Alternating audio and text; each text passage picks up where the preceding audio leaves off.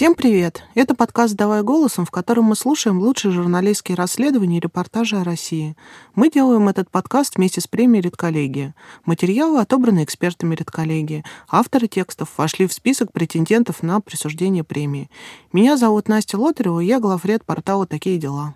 А меня зовут Владимир Шведов, и я заместитель главного редактора «Таких дел». Сегодня мы послушаем текст, который называется «Когда я смотрю на тебя, то вижу Марлин Монро». Его написала Ирина Кравцова из издания «Медуза». Она рассказывает историю уникальной воздушной гимнастки, которая весит 120 килограмм и сделала успешную карьеру, хотя мало кто в нее верил. История совершенно киношная и даже какая-то голливудская.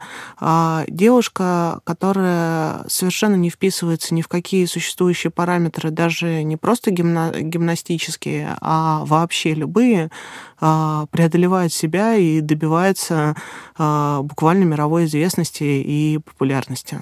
Особенно мне понравилось то, что ее работа и ее успех э, не обусловлены только желанием людей как-то ее поддержать, помочь или там приобрести какую-то эксклюзивную звезду в своей труппе, а реально ее непрерывным трудом, ее желанием чего-то добиться и на самом деле великолепной физической подготовкой, которая видна даже на тех фотографиях, которые фотограф Анна Иванцова сделала для «Медузы».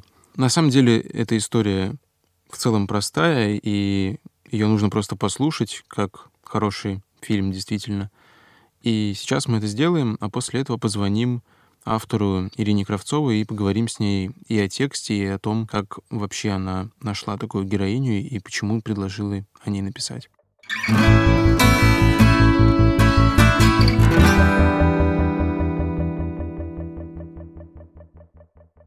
Я игрушка. Я бракованная игрушка. На меня не хватило ткани, повторяла 27-летняя Диля Абдулаева. При росте 160 сантиметров Диля весила 140 килограммов. Ей предстояло вылететь на манеж в кольце воздушной гимнастики с высоты 4 метров и подняться под купол на высоту 11 метров. Решение о том, что она, девушка, которая еще недавно ухаживала в цирке за животными, должна появиться на манеже как нечто большое и шокировать зрителей, было принято цирковым продюсером за несколько дней до выступления. Диле даже не успели сшить костюм, поэтому она отправилась выступать в темных спортивных штанах, желтом свитере, маске и рыжем парике. Перед прыжком Абдулаева внезапно поняла, что очень боится высоты, и почувствовала, что от страха у нее трясется челюсть. Шестидесятилетний высокий, худой, лысый клоун Анвар Лебабов, стоявший рядом, заметил ее волнение и прошептал на ухо улыбайся и не ссы. Не расслышав его слов, Абдулаева тихо пролепетала в ответ. «Пожалуйста, пожалуйста, не трогайте меня сейчас». Клоун, словно волшебник, взмахнул рукой в сторону оркестровой ложи, откуда должна была появиться Абдулаева, и оркестр заиграл испанский танец Чайковского из балета «Щелкунчик». Девушка еле заметно перекрестилась, зажмурилась и вылетела в кольце. Оказавшись на высоте 11 метров, она быстро оглядела зал, почувствовала, что держится устойчиво, достала из кармана блестки и развеяла их над манежем. Летом 1977 года на гастролях в Ташкенте у супругов Галины и Рахима Абдулаевых, служащих по уходу за животными в цирке, родилась дочь Диля. Оставлять ее было не с кем, поэтому Галина брала дочь на работу. Впервые девочка попала в цирк в возрасте двух недель. Мать держала ее на руках и кружилась, чтобы Диля смогла увидеть манеж и зал. Через несколько лет на очередных гастролях во Владивостоке Галина подобрала сибирского котенка и начала учить его разным командам. Вскоре Галина взяла и других котов. С 30 лет она выступала в цирке как дрессировщица кошек. На сцене ей ассистировал муж Рахим. Каждый месяц Союз Госцирк отправлял артистов в разные города, причем старался перетасовывать состав гастролеров поэтому на гастролях всегда выступал разный состав артистов. Благодаря этому у маленькой Дили была возможность постоянно смотреть новые программы. Впрочем, уже с пяти лет ее больше всего интересовали номера воздушных гимнасток. Во время их выступлений Диле казалось, что у нее за спиной вырастают крылышки. Обычно девочка садилась на свободное место в верхнем ряду и смотрела представление. Так было и в тот день, когда шестилетняя Диля на гастролях родителей в Новосибирске Забралась наверх и стала ждать номер воздушной гимнастки. Заиграла увертюра к фильму «Дети капитана Гранта», под самый купол цирка стремительно поднялся орлан. Он стоял на специальной установке, которая крутилась по кругу, давая возможность всем зрителям его рассмотреть. Вокруг птицы на высоте 20 метров без остановки выполняла трюки гимнастка. Изящная брюнетка в белом купальнике была размером с птицу. С того момента, как в зале погасили свет и направили софиты на артистку, все Дилина внимание было приковано только к ней. Девочке буквально казалось, что остальные зрители растворились, и гимнастка выступает специально для нее. Вернувшись домой, Диля легла в постели и укуталась в одеяло. Отец погасил свет, Родители по очереди пожелали ей спокойной ночи. Диля закрыла глаза, но заснуть не смогла. Она лежала, уперев взгляд в стену, и представляла себя на манеже. Диля-гимнастка стояла в центре арены, свет софитов направлен на нее. В этой фантазии Диля не видела, как именно она выглядит и сколько ей лет, но от этого ощущения ей стало очень радостно. Еще немного помечтав, она заснула. На протяжении многих лет перед сном Диля видела именно эту картинку, где она под куполом цирка. О своих желаниях девочка никому из взрослых, даже родителям, рассказывать не стала, опасаясь, что к этому отнесутся скептически. Я всегда была толстым ребенком и понимала, что реальность отличается от мечты. Да я и сама не представляла, что это может осуществиться, говорит сейчас Диля. Мечты мечтами, но я видела себя со стороны и понимала, ну какая из меня гимнастка. За время учебы в школе Диля сменила 65 учебных заведений. В одних она была отличницей, в других — двоечницей. Как и двое ее младших братьев, Диля росла полным ребенком. Из-за этого в каждой новой школе она сталкивалась с одной и той же проблемой. Ее называли жердяйкой. Иногда она даже дралась со старшеклассниками, которые дразнили и подначивали ее. При этом у самой Абдулаевой в детстве было обостренное чувство справедливости. Когда она видела, что кого-то из школьников обижают или учителя злоупотребляют своей властью, то всегда заступалась. После того, как семиклассница Диля сделала замечание в адрес учительницы, ее выгнали с урока. Она побежала вниз по лестнице. Вдруг ее окликнул старшеклассник, который смотрел на нее с лестничного пролета выше. «Куда бежишь, жертвестка?» — крикнул он ей. Диля промолчала. Он повторил вопрос, вновь обозвав ее. Диля опять промолчала. Разозлившись, парень плюнул ей в лицо. Деля убежала в туалет, долго терла лицо с мылом, а когда наконец поняла, что лицо уже чистое, села и заплакала. Несмотря на большой вес, Абдулаева всегда была очень гибкой. Как и все цирковые дети, она постоянно проводила время на репетиционном манеже. Родители Абдулаевой были дрессировщиками, поэтому гимнастическим трюкам ее не учили, не растягивали и не подкачивали. Но Диля видела, что выделывают сверстники на манеже, приходила и садилась рядом на шпагат, просто чтобы быть со всеми, вспоминает она. Я не задумывалась, возможно это в моем весе или нет, сработало обезьяничество. Все сели на шпагат, и я села. Воздушная гимнастка Елена Петракова дружит с Абдулаевой с детства. Она говорит, что однажды, когда им с Дилей было 14 лет, им страшно повезло. В Сочи, куда родители обеих девушек приехали на гастроли, их поселили в одном номере. Я помню, как она меня поразила. Утром мы встали, не размялись, собрались умываться и вдруг решили поприкалываться, позаниматься батманчиками. Только я отвернулась, а Диля хоба и сложилась в коробку. Я говорю, Диля, то, что ты делаешь, невозможно. Окончив школу в 17, Диля устроилась в цирк, служащий по уходу за животными. У ее матери к тому моменту было почти 20 кошек. Каждое утро Диля приходила в цирк на кухню для животных, ставила на плиту 15-литровые кастрюли каши с мясом или рыбой, чистила кошачьи лотки, наливала воду в миски и насыпала корм, потом вычесывала колтуны, снимала с шерсти опилки и отдавала кошек матери на репетицию. После репетиции встречала их, снова вычесывала, гладила и кормила. Эта работа Диле была по душе. Ей нравилось по многу тискать животных, но хотелось чего-то большего. В марте 2001 года Дилина подруга, которая в то время была артисткой коммерческой репризы «Демиург», гастролировавшей по России, предложила ей выступить в шоу в роли назойливой мухи.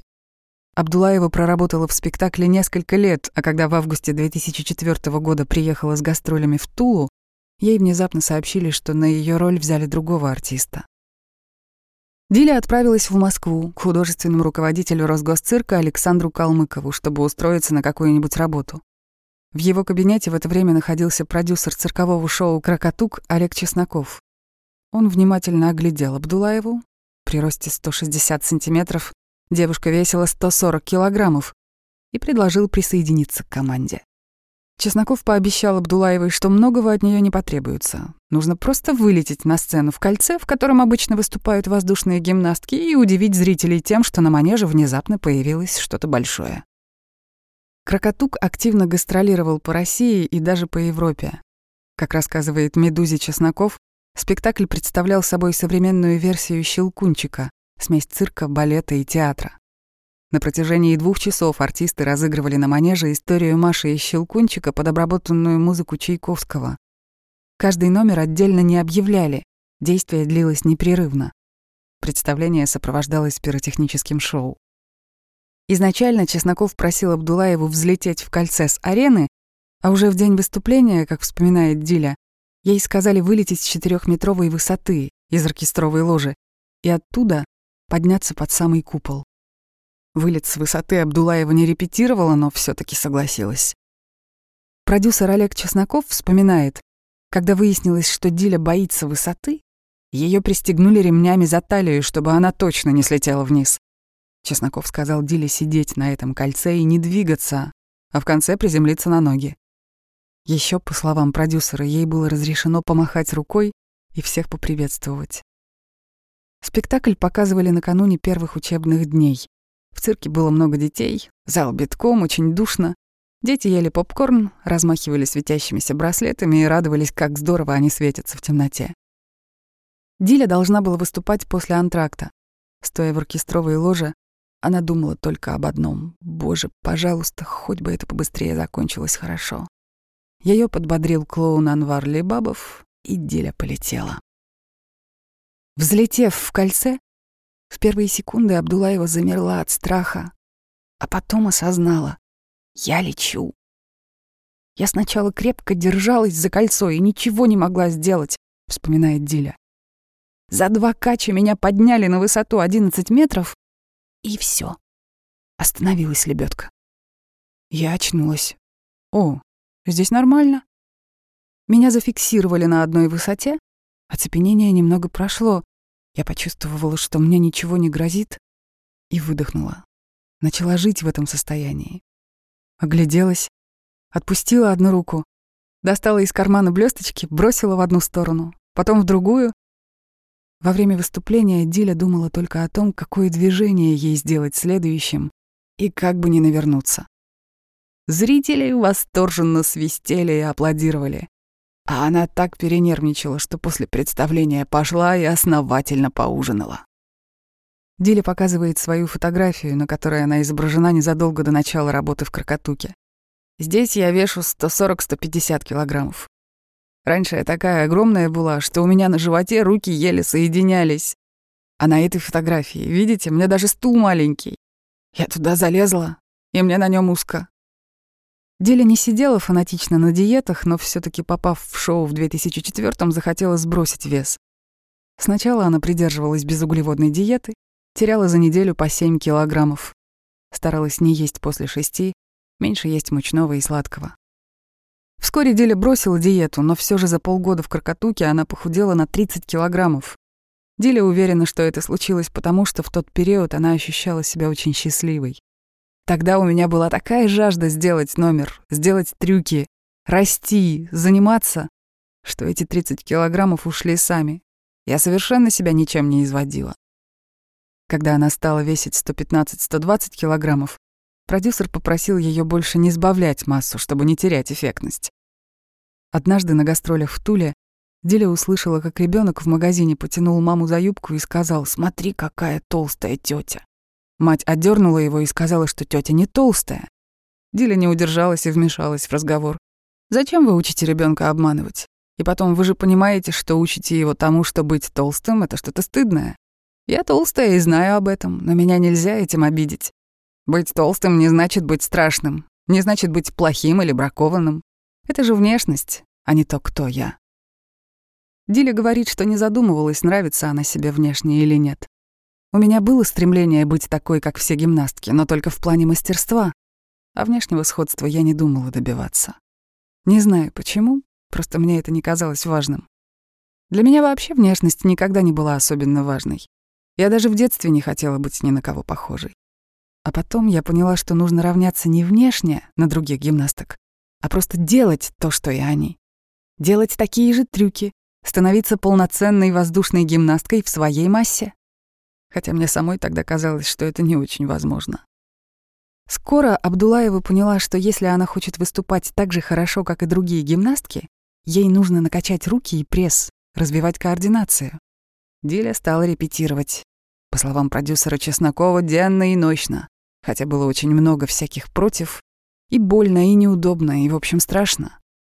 Абдулаева вспоминает, что знакомые артисты скептически относились к тому, что она репетировала трюки. Бывали и просто издевки в ответ. «Ой, да ладно», — вспоминает Диля. Сейчас я больше понимаю, почему они так реагировали, а раньше не понимала. Даже цирковые многие говорили, да ладно, какая воздушная гимнастка. Дилю, по ее словам, мнение коллег не останавливало. Собаки лают, караван идет. Родители Абдулаевой спокойно восприняли то, что она решила стать воздушной гимнасткой. Когда она начала выступать, они сказали «молодец», но не более. Диля считает, что родители были искренне за нее рады. Когда идешь к своей цели, очень важно, чтобы тебе просто не мешали, считает она. Впрочем, мама так и не посмотрела ни одно выступление дочери. Абдулаева объясняет это тем, что мать за нее до сих пор боится. Спустя год, в 2005-м, проходя мимо манежа, где репетировала Диля, клоун Анвар Либабов замер от удивления. Он был уверен, что тучную девочку в свое время наняли ему в пару только потому, что она фактуристая, чтобы эпатировать публику. Увидев, как Абдулаева делает шпагат в воздухе, держась за кольцо одной рукой, висит вниз головой, держась за кольцо одними стопами, и висит в подколенках, Лебабов так и не смог пойти дальше. Прислонился к стене и стал наблюдать за Дилей. Постепенно она начала показывать эти трюки и зрителям.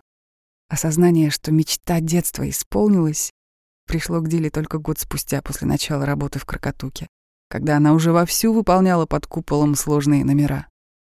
Я лежала в кровати, снова замечталась и вдруг поняла, я уже год как воздушная гимнастка. И прямо в этот момент осознала, боже, а я же именно об этом в детстве и мечтала. Когда Абдулаева начала выступать в Крокотуке, ее подруга Елена Петрикова работала воздушной гимнасткой в Большом московском цирке на проспекте Вернадского. Разъехавшись по разным городам, они на какое-то время друг друга потеряли. До Петриковой, правда, доходили слухи от коллег, что вот эта Абдулаева куда лезет, какая из нее воздушная гимнастка. Тем не менее, когда Петрикова вживую увидела Дилина выступление, для нее это стало сюрпризом, говорит она. Когда я поняла, что Диля вытворяет под куполом, у меня реально челюсть отпала, потому что это было очень круто. Я орала, визжала, меня распирало в тот момент от эмоций. У нее была сокровенная мечта, все ее гнобили, все было против. Да она могла бы плюнуть, послать всех к чертовой матери, уйти из цирка и пойти кассиршей в магазин. А она взяла и сделала всех. Диля очень беззлобный человек, и словами бы она ничего грубого никому не сказала. Но одним своим полетом под куполом она громко заявила всем «Умойтесь, я смогла». У меня было такое счастье. Клоун Анвар Либабов говорит, что для всех артистов в Крокотуке работа была пот и слезы, потому что все приходилось делать самим. Собирать и разбирать сцену, в антракте развлекать детей в фойе и тут же снова бежать на манеж. По словам Либабова, у многих часто случались срывы, но Дилю он ни разу не видел даже грустной. Когда она неожиданно для всех взлетала, да еще исполняла трюки, это вызывало у зрителей настоящий восторг, говорит Либабов. В разных городах местные жители узнавали ее по фигуре и даже в магазинах подходили к ней, чтобы выразить свое восхищение.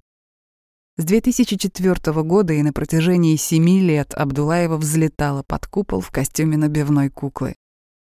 Она выступала в синем плюшевом купальнике с рыжими меховыми оборками. Спереди к купальнику были пришиты два оранжевых круга, к спине белый хвост, на лице маска с дырками для глаз. На ней огромные накладные губы и накладные ресницы, приклеенные к бровям. На голове красно-рыжий парик. В первое время Диле этот костюм очень не нравился, потом она начала считать его смешным, а потом и вовсе привыкла. В нем я могла заниматься тем, что любила больше всего. Маска, в которой она выступала, закрывала весь обзор. Технически работать в ней было очень неудобно, и, как считает продюсер Чесноков, даже опасно. Диля вспоминает, что во время выступлений маска все время сползала, и поначалу она не понимала, почему ей не разрешают выступать с лицом. «Теперь я понимаю, что в тот момент была еще не готова», — говорит Диля. Маска, наоборот, давала мне возможность за ней спрятаться и раскрыться. Мне нужно было пройти это для того, чтобы созреть и полностью открыть лицо без стеснения. В 2008 году друг Дили предложил ей поучаствовать в телепрограмме «Минута славы». Там Абдулаева исполнила номер в кольце в образе Мэрилин Монро. Надела белое платье и блонди-парик. Сейчас она думает, что номер был сырым и считает его не минутой славы, а минутой позора. Правда, ее выступление высоко оценил певец Филипп Киркоров, который сидел в жюри. Сказал, что Диля своим номером доказала, что любая полная женщина имеет право повисеть в обруче. Образ Мэрилин Монро, в котором Абдулаева появилась на телешоу, пришел к ней случайно, но остался надолго. В 2009 году режиссер Сергей Маргай пригласил Дилю выступить в московском клубе «Айкон». Он устраивал там клубный день Монро Пати. Диле сшили белое платье в стиле Монро. Она надела парик и исполнила номер в кольце под песню «I wanna be loved by you». В 2011 году, тогда ей было 34 года, Абдулаева начала мечтать о сольном выступлении. Она уволилась из Крокотука и решила отточить трюки в Московском центре циркового искусства. Там ее приметила режиссер Наталья Гончарова, которая занималась со своими подопечными. Гончарова признается, что вообще не понимала, как Диля в ее весе все это делает, и стала внимательно наблюдать за ее репетициями. Как рассказывает Гончарова, никто из режиссеров браться за Дилю не хотел, а ей самой, напротив, стало интересно. Она решила, что в Дилином случае нужно сыграть на комичной составляющей ситуации, и начала придумывать ей номер.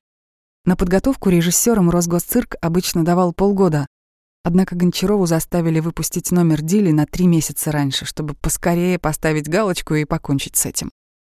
Номер еще не был закончен, костюм не доделан, недоработана хореография. На репетиции в воздухе Диле дали всего час в день, что, по словам Гончаровой, очень мало. Один раз во время репетиции у лебедки не сработал верхний тормоз, и Диля полетела вниз. Она не упала, но очень быстро спустилась. И режиссер и Диля очень испугались. Режиссер придумала для Дели номер «Большая поклонница». Артистка выходила на манеж из зала, как обычная зрительница, с букетом цветов в сером костюме, жабо и туфлях на каблуке, как директор какого-нибудь банка или большого магазина. Выходя, она спотыкалась, зрители смеялись. В этот момент на арене уже лежало кольцо. Несчастная женщина наступала в это кольцо и якобы попадала в капкан, который внезапно поднимал ее в воздух под купол, она с криками взлетала наверх, а зрители оставались в недоумении, что происходит, бедная женщина. Предполагалось, что все это время публика действительно будет думать, что Диля — настоящая зрительница, над которой просто решили подшутить в цирке. И только когда Диля оказывалась в кольце, она сбрасывала серый костюм и начинала в розовом купальнике показывать настоящие цирковые трюки. Чтобы определить, какой номер Росгосцирк готов отправить на гастроли по городам, требуется заключение специальной комиссии. Иногда на заседание этой комиссии в цирк приглашают обычных зрителей. Гончарова вспоминает, что когда Диля показывала свой номер на манеже, зрители реагировали очень эмоционально. Комиссия же, в которую входили народные артисты, в основном мужчины, была настроена иначе. Клоун Май, Евгений Майхровский, народный артист России, представитель цирковой династии и уважаемый в этой сфере профессионал, заявил, что это паноптикум, «Ну, давайте еще женщин с бородами показывать», — добавил он. Его поддержали коллеги.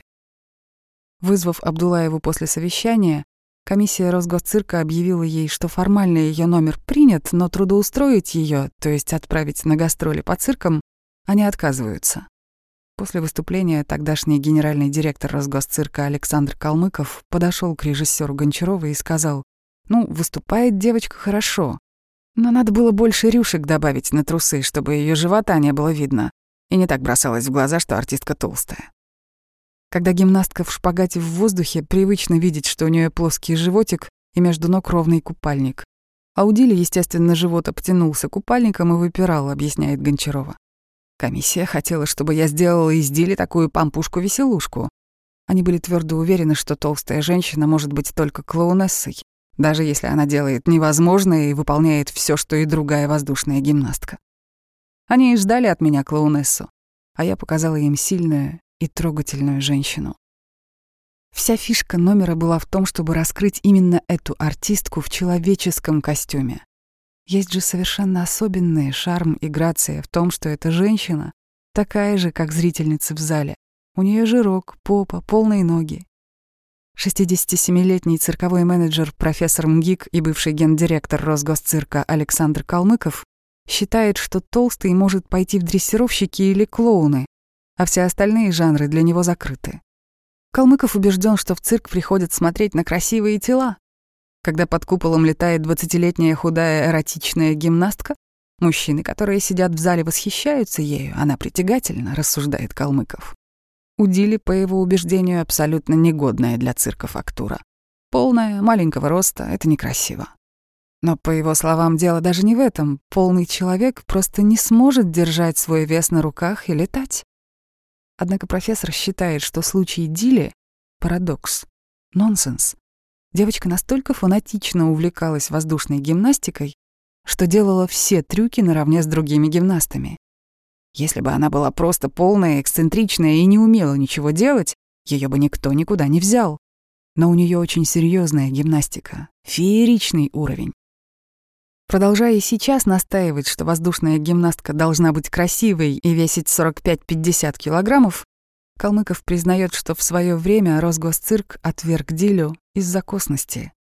Режиссер Наталья Гончарова сама работала в цирке воздушной гимнасткой и наездницей. При росте 164 сантиметра Гончарова весила 45 килограммов. Она уверена, что полной гимнастке работать гораздо труднее, чем худой. Держать на руках собственный вес 45 килограммов — это и то сложно, объясняет она. А этими же руками держать вес 140 килограммов? Почему толстый спортсмен — это неестественно? Да потому что невозможно в таком весе висеть на руках, висеть на ногах. Когда она висит на носках, только представьте себе, она держит 140 килограммов на костях, грубо говоря. И все это без страховки. На плечевые суставы, колени, локти идет неестественная нагрузка. То, что она делает, практически невозможно для человека с ее весом. Диля уникальна во всем. Несмотря на то, что Росгосцирк не принял номер Дили, в Крокотук она возвращаться не стала. По словам Гончаровой, продюсер Олег Чесноков очень разозлился из-за того, что Диля ушла и не вернулась, хотя он ее звал. Как рассказывает Гончарова, Чесноков платил Абдулаевой копейки, а иногда даже не платил. Чесноков такой карабас-барабас в цирке. Он на нее злится, что она самостоятельно работает, что она стала сольной артисткой, а он хотел, чтобы она была в вечном рабстве в этой ужасной маске. Когда Гончарова увидела на видео, как выглядела Абдулаева в шоу у Чеснокова, то сразу поняла, для чего она там была нужна. Только шокировать. Чесноков это отрицает. По его словам, он относился к Диле как к полноценному члену коллектива, и зарабатывала она столько же, сколько и остальные артисты. Режиссер Гончарова уверена, что у Дили получилось стать воздушной гимнасткой и в итоге добиться признания в Европе, потому что она безумно целеустремленная. Я думаю, ни один человек, кроме нее, этого бы не смог. Но сама она, кажется, этого полностью не осознает и себя особо не ценит. Примерно с 2007 года Абдулаева регулярно рассылала свои фотографии и видео с выступлениями в театры и цирки по всему миру. В 2011 за несколько месяцев до того, как Диле отказали в трудоустройстве в Росгосцирке, она получила предложение поработать воздушной гимнасткой в шоу «The Hole» в Испании. 11 сентября 2011 Диле уехала в Мадрид. Там она выступала в варьете, которое располагалось в здании театра «Кальдерон». Каждый день Диля спускалась в метро на станции «Трибунал» и проезжала несколько остановок до станции Тирса де Малина. Однажды в ноябре она привычно начала свой путь Спустилась в метро, встала на перрон в ожидании поезда и вдруг увидела на стене напротив огромный красочный баннер, рекламирующий The Hole. На нем была она в образе Мэрилин Монро в кольце. «О, что? Ничего себе!» — подумала Диля. Она огляделась по сторонам, чтобы проверить, не узнал ли ее кто-нибудь. Но на афише Абдулаева была в парике, да и выглядела совершенно иначе. никто точно не обратил бы на нее внимания. Шоу «The Hole» с участием Абдулаевой собирала аншлаги в каждом городе, куда приезжала. Когда Диля взлетала под купол и повисала вниз головой, держась за кольцо одними стопами, зрители визжали от восторга. Каждый следующий город из гастрольного тура молниеносно обклеивали ее афишами. Постеры с изображением Абдулаевой в образе Монро были в метро, кафе и даже на городских автобусах. Иногда Абдулаева просила прохожих сфотографировать ее на фоне автобуса или на фоне афиши, но ее по-прежнему не узнавали. «Интересно», — размышляет теперь Диля, Испанцы, наоборот, на всех этих афишах подчеркивали, что я полная, как мою основную фишку. Полный человек летает в кольце. За следующие семь лет Абдулаева не по разу объездила с гастролями почти все города Испании, Италии и Франции, а также выступала в Мексике и Аргентине. Выходные она проводила с коллегами, известными европейскими киноактерами и артистами театров и цирков. Летом 2015 года Елена Петрикова приехала отдыхать в Мадрид. Прогуливаясь по городу, она вдруг увидела на автобусной остановке огромный баннер, на котором была ее подруга Диля в воздушном кольце. Петрикова подумала, ну что, съели сволочи. Ее зарубили на родине, а человек добился того, что ее лицо висело по всей Европе и рекламировало шоу. В России Дилю не приняли, потому что тут важнее всего, чтобы все было по стандарту, объясняет Петрикова. А Диля была для них не товарного вида. Они просто не смогли разглядеть уникум. Стандарты можно и поменять, когда человек делает что-то хорошо. Сама Петрикова при росте 163 сантиметра весит 56 килограммов и говорит, что как только поправляется хотя бы на килограмм, ей сразу становится труднее работать. Я не знаю, как Диля это делает, честно. Просто она уникальная бабёнка. Это все, что я могу сказать. Я продюсер самого крупного в мире фестиваля циркового искусства «Идол». Я знаю почти всех артистов в мире, начиная с Австралии и заканчивая Гренландией. Диле нет равных. Я таких воздушных гимнасток больше не знаю ни одной. По словам Петриковой, трюки, которые Абдулаева выполняла в крокотуке, были средней сложности. Но для человека такой комплекции она делала практически невозможное, говорит Петрикова. Это история про преодоление. А еще важно понимать, что Диля постоянно растет, и сейчас она висит на носках, а это умеют делать далеко не все худые гимнастки. Однажды после выступления в The Hole в парижском мюзик-холле «Казино де Пари» в фойе к Абдулаевой подошел модельер Жан-Поль Готье и сказал, «Когда я смотрю на тебя, то вижу Мэрилин Монро». Диля неуверенно говорила по-английски и от смущения смогла лишь ответить «thank you» и предложила вместе сфотографироваться. В 2018 году европейские гастроли Дили Абдулаевой с The Hole завершились. Артистка вернулась в Россию, у нее не было никаких предложений. Диля решила уехать на полгода в Китай к друзьям и много там тренировалась. Потом вновь вернулась домой, а зимой 2019-го сбылась ее мечта. Братья Запашные пригласили гимнастку выступать в большой московский цирк в роли бабы Бабарихи. Она проработала с Запашными сезон. Диля Абдулаева купила квартиру в Новой Москве и сейчас работает в районной студии преподавателем секции «Воздушное кольцо». Артистка тренирует детей. Когда границы откроют, Абдулаева планирует уехать на гастроли в Европу.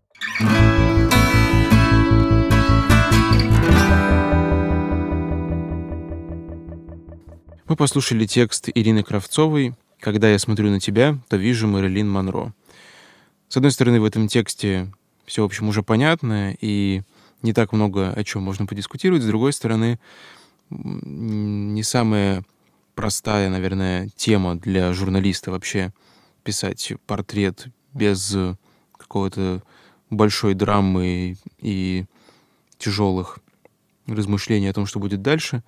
Поэтому очень интересно узнать, что Ирина думает и об этой теме, и о героине, и о том, как вообще писать такие условно говоря, положительной истории. Поэтому сейчас мы ей позвоним. Здравствуйте, Ирина. Здравствуйте. Здравствуйте. Я хотела спросить, как вы нашли свою героиню, потому что она какая-то совершенно не, не здешняя на самом деле. Как получилось найти Дилю? А, на самом деле, я вот когда еще училась в университете, то есть, наверное, лет пять назад, делала для афиши просто монологи воздушных гимнасток, и одна из героинь рассказала мне о том, что про между прочим. Так что есть вот такая вот на самом деле полная воздушная гимнастка, очень такая вообще уникальная, интересная. А Ее зовут Диля Абдулаева. Но в то время, как ни странно, мне почему-то это ну, не заинтересовало, не показалось таким очень интересным, и я просто благополучно о ней забыла. А этим летом э, вспомнила, что было бы здорово вообще пообщаться с ней и расспросить вообще про всю ее удивительную историю. А ее, а редакцию вашу это сразу заинтересовало? Ну, такая какая-то тема. Э, все мы знаем, насколько легко и классно заходят темы про всякое дно. Э, и ваши материалы такого же характера я тоже хорошо очень помню. Да и, собственно, сама понимаете, где работаю. Но такой светлый, ну, да. радостный, искрящийся материал редакция сразу приняла, что это хорошая идея написать о такой гимнастке. Ну, э, я изначально предложила одному редактору, а он сказал, что, ну, нужно как-то подумать, что, ну, в общем, не очень понятно. Вот. Потом предложила другому редактору, главному редактору. Вот. И как-то на самом деле довольно быстро было принято решение о том, что звучит все это очень как-то интересно и круто бы узнать побольше. Очень нежный материал вышел. Я вот еще что думаю, мы все э, люди вежливые, которые привыкли не обращать внимания, ну, во всяком случае уж всяко в публичном разговоре на какие-то внешние особенности э, других людей. А тут, э, ну, материал на этом строится понятным образом. Сложно было говорить, ну, о ее восприятии полноты себя, как, как ты вообще выбираешь слова в этот момент как-то. Но ну, я просто подумала, что мне бы э, по-корреспондентски было бы сложно. Ну, то есть спросить человека, там, вы полные, что вы об этом думаете, это какая-то ужасно вроде бы как непривычная вещь, ну, в каком-то нашем понимании. Ну, да, на самом деле. Но это наверное, связано с тем, что у нас у самих куча каких-то там, не знаю, страхов и комплексов, и у меня в том числе там по поводу внешнего вида, веса и так далее. И, естественно, кажется, что если я как-то парюсь на этот счет, то и мой герой тоже. И я поначалу, когда мы с ней начали говорить, э, пыталась как-то вот как-то говорить, придумать какие-то такие эфемизмы слову толстый, полный, и какие-то вот такие начинаешь совершенно дурацкие слова придумать из серии чуть ли не полненький, вот что-то такое совершенно идиотское, вот. Но очень быстро, практически сразу я поняла, что героиню, вот Дилю, у нее совершенно другой, здоровый и совершенно нормальный взгляд на свою внешность, и она не нуждается во всяких там этих эфемизмах, и абсолютно нормально там называет саму себя толстой, и ну, и она, в принципе, наверное, для меня самой вскоре и пояснила, что у нее уже были ситуации, где там, вот, ну, в тексте это коротко есть, там при ней э, мальчик в магазине дернул маму и сказал, вот смотри, какая толстая тетя. И она объяснила им свою позицию, что... А, а мама сказала ему, что там не называй тетю толстой, там, тетя не толстая. А она объяснила им свою позицию, что там быть ну, таким образом мама фактически учит ребенка тому, что быть толстым — это что-то такое стыдное. А она как бы знает, что там, она говорит, что я знаю, что я толстая, но нельзя меня этим обидеть, потому что я не считаю, что быть толстым — это быть каким-то бракованным или плохим. Это просто внешность, а не то, кто я. Ну и, собственно, с этой примерной сцены начинался наш с ней разговор, и дальше уже пошло гораздо проще, после того, как я сама попыталась эту истину понять. Ирина, скажите, а вот сейчас вообще много дискуссий о том, насколько этична и корректна вся эта индустрия, где не только животных, но и людей часто заставляют э, очень большим нагрузкам себя подвергнуть ради того, чтобы там какая-то публика это посмотрела и посмеялась, порадовалась. Как вы думаете, вообще применимы ли вы к этой истории дискуссии об этичности цирка? Я, честно говоря, во время разговора с ней об этом не задумывалась, просто потому что она сама изначально говорила, что вообще вся эта деятельность была ее мечтой, ну вот работа воздушной гимнасткой, и что она сама к этому шла и максимально-максимально хотела этого. И она всю эту работу воспринимала, ну, как артисты. Там есть же в кино там артисты, которые полные, и как раз у них и роли соответствующие таких вот. И собственно, и у нее самое отношение к этому такое, что да, она полная артистка, но, насколько я понимаю, ей совершенно не было и сейчас ну, нет чувства какого-то дискомфорта от этого. Ну, вообще многое из того, что она делает, это, конечно, очень сложно, опасно, и нагрузки там будут здоров. Видимо, когда идешь за мечтой, э, на это внимание не обращаешь. А вот еще такой момент. Когда мы пишем про героя, даже если эта статья действительно хорошая, с каким-то положительным настроем, а, не всем, вы наверняка знаете этот эффект, не всем нравится появляться на страницах. Ну, то есть ты про себя читаешь, и получается, что ты э, видишь не совсем то, что ты думаешь о себе. Как Диля восприняла статью о себе? Вот на самом деле у меня было это опасение, потому что она, с одной стороны, во время интервью э, как-то довольно открыто на какие-то вопросы реагировала, но было очень много всего такого, что там вот того, что, на мой взгляд, было совершенно ну, таким корректным, нормальным, там, не каким-то супер там залезанием в душу человеку, но ей это казалось, там, что это слишком открыто. Там, ну, например, даже то, что я спрашивала, есть ли у вас какие-то приметы перед вылетом э, на манеж, и она говорила, что ну вот, у меня есть приметы, там, я, бывает, там, кричусь, но я думаю, что, наверное, это как-то неудобно об этом mm-hmm. говорить. Но и это самый такой, ну, простой момент, который, вот, мне кажется, что в этом нет ничего такого. А, с ней, на самом деле, прям много было моментов, в которых она по какой-то причине стеснялась. Эти моменты были все не связаны с весом, а наоборот, все какие-то, на мой взгляд, совершенно простые. Вот. И я переживала, что в итоге, когда выйдет статья, она, ну, в общем, как-то будет стесняться и будет недовольна этим эффектом. Но вот, как ни странно, нет, она абсолютно нормально отреагировала и в общем, даже была довольна. Очень здорово. А, Ирина, а еще такая история. Обычно для а, портретов а, каких-то людей мы всегда ищем вторую сторону или а, много с кем разговариваем и всячески а, это устраиваем. И это может быть сложно в том случае, когда такой солнечный и радостный человек, как Диля, а, как пришла в голову идея про а, представителя цирка, который рассказывает, какая она не такая, и какие вообще были мысли на этот счет про какое-то дополнение к ее собственному образу. Угу, я поняла вопрос.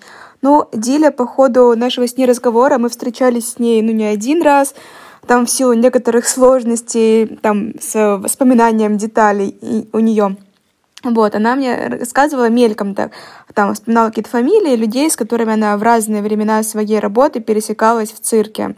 Вот. И я подумала, что, естественно, круто бы спросить у них вообще, что она за артистка, как они ее оценивают и что они думают по поводу всех историй, которые она мне рассказывает, потому что, конечно, всегда, ну, понятно, что герой там видит ситуацию одним образом, а второй человек, про которого он говорит, видит это каким-то другим.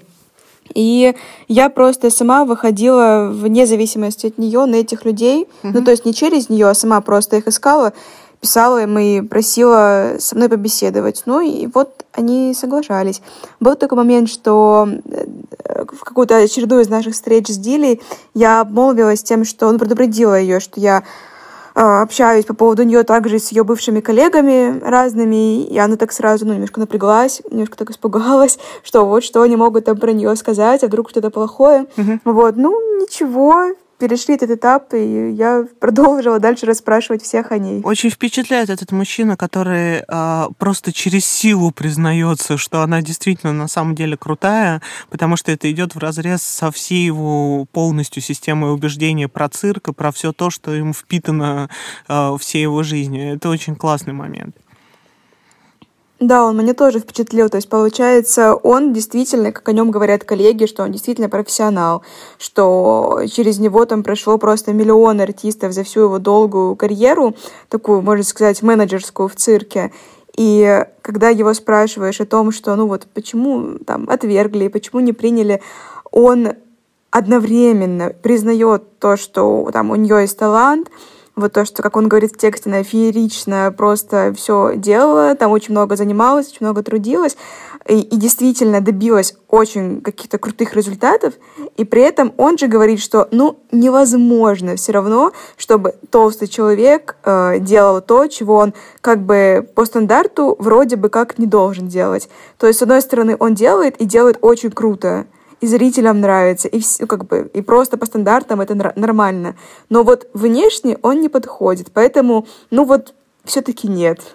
Ирина, скажите, а вот у вас э, по тексту есть э, такое некоторое противопоставление цирка и вообще этого шоу в России и на Западе, и явно на Западе вот себя обретает главная героиня, но в конце оно как будто как-то смазывается и очень вскользь упоминается, что сейчас вот она в Россию запашных, и в целом все неплохо, но потом как-нибудь собирается за границу. Скажите, вам это сталкивание лбами двух культур цирковых, западной и российской, было важно в этом тексте, или все-таки это что-то такое вторичное?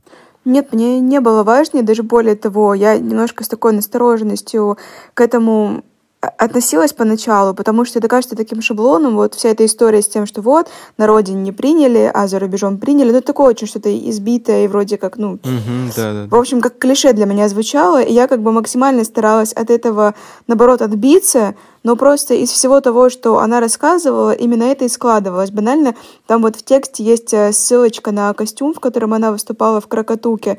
Ну, то есть там э, образ у нее такой очень специфический. Ну, то есть там, скажем, деликатно из нее там не пытались э, сделать красивого такого персонажа на сцене. То есть там довольно специфический, на мой вкус, не очень красивый костюм. Вот, ну и маска и все прочее. В общем, если там увидите, посмотрите, увидите. Вот. А э, то, как бы, тот образ, который ей создали в Европе, он как раз максимально ну, показывает, что вот вне всяких клише, но действительно это так. Он показывает, что действительно полный человек реально может быть красивым. То есть там у нее ну, красивый макияж, красивая прическа, красивый наряд. И при этом видно, что это красивая, там, не худая женщина. То есть вы хотели уйти, получается, а оно все равно настигало, потому что в реальности так оно и получалось. Да, именно так. Я же на самом деле не привыкла писать именно вот такие вот тексты о том, что все хорошо, о том, что не о том, что там человек был полный, его все загнобили, и он ушел работать кассиром в магазин, потому что он полный, и только там его место, ну вроде бы как. А о том, что вообще-то бывает, что есть какие-то хэппи-энды, что человек может быть полным, все может быть против, но все равно он может добиться своей мечты. И у меня вот из-за того, что я, видимо, не привыкла писать о таких, таких хороших историях, э, у меня был такой страх, что э, ну вот, вот как-то, наверное, это такой слащавый текст, где вот как-то видно, что, ну, наверное, очевидно, что как-то, ну, автор нормально относится к своему герою, и что, в принципе, о нем в том плане, что нет ничего как бы плохого, что просто говорится, что герой ну, как бы трудился и добился своей цели. И, ну, вот нет чего-то такого, что вот, ну, вот это в нем не так, как во всех моих, как бы, типичных текстах. Непривычно нам всем, Мэр, писать радостные тексты, но желаю вам их побольше и нам всем их побольше. Скажите, а вы, да, вы, как вы думаете вообще, такие вот портретные материалы не столько, да, про проблему какую-то, а сколько о человеке, и при этом действительно они конечном итоге и положительные, и сам текст довольно масштабный вокруг одного человека. Они вообще нужны аудитории? Они хорошо читаются? Есть ли у них какая-то перспектива? Или все-таки по, по традиции всех будут тянуться какой-то жести и чернухи? Ну, вы знаете, не знаю, я, честно говоря, вот вы спросили меня в самом начале, почему я вот взяла из этот текст, и если отвечать честно, то э, у этого текста были довольно-таки личные мотивы, то есть там у всех у нас была самоизоляция, вот, у многих из нас там довольно, не знаю, в общем, у многих из нас появились какие-то лишние килограммы, вот, и у меня в том числе, и так и приличное количество за период карантина, вот, я как-то стала переживать, что вот, там что-то вот все не так, и как же я могла. Я, в общем, почувствовала какую-то просто потребность в какой-то просто мотивационной, какой-то хорошей истории о том, что вот, ну, не может же все быть плохо, вот вдруг у кого-то хорошо. И на меня и общение с героиней само, и какой-то вот процесс работы над этим текстом произвел, я бы сказала, такой терапевтический эффект. Ну, то есть реально как-то меня саму вытащило из этого состояния, что вот, все не так, там эти лишние килограммы, и вообще, и вообще. И просто, что, блин, соберись, человек смог с этими лишними килограммами не просто журналистом работать и интервью брать, а вообще выступать в кольце воздушной гимнастки, как бы вперед. Вот, и мне кажется, что, вероятно, если даже на меня саму это произвело такое впечатление, хотя, в принципе, уже немножко знала про эту историю, то, наверное, и надеюсь на, на кого-то еще. Вот. И, возможно, такие тексты читаются менее активно, чем про какую-то привычную нам жесть. Вот. Но, тем не менее, я думаю, что тоже читаются, и ну, все-таки, наверное, производит какой-то немножко мотивирующий, такой вдохновляющий эффект. И мне кажется, что это очень круто, и этого, ну, я пока не так много вижу вот. В общем, они нужны, да, будете, будете еще, да, что-то такое делать? Хотелось бы. Мне бы очень хотелось, чтобы вы делали что-то такое еще, хотя я вполне поклонник вашего привычного жанра. Спасибо вам большое, Ирина. Спасибо. Всего доброго. Спасибо огромное. До свидания. До свидания.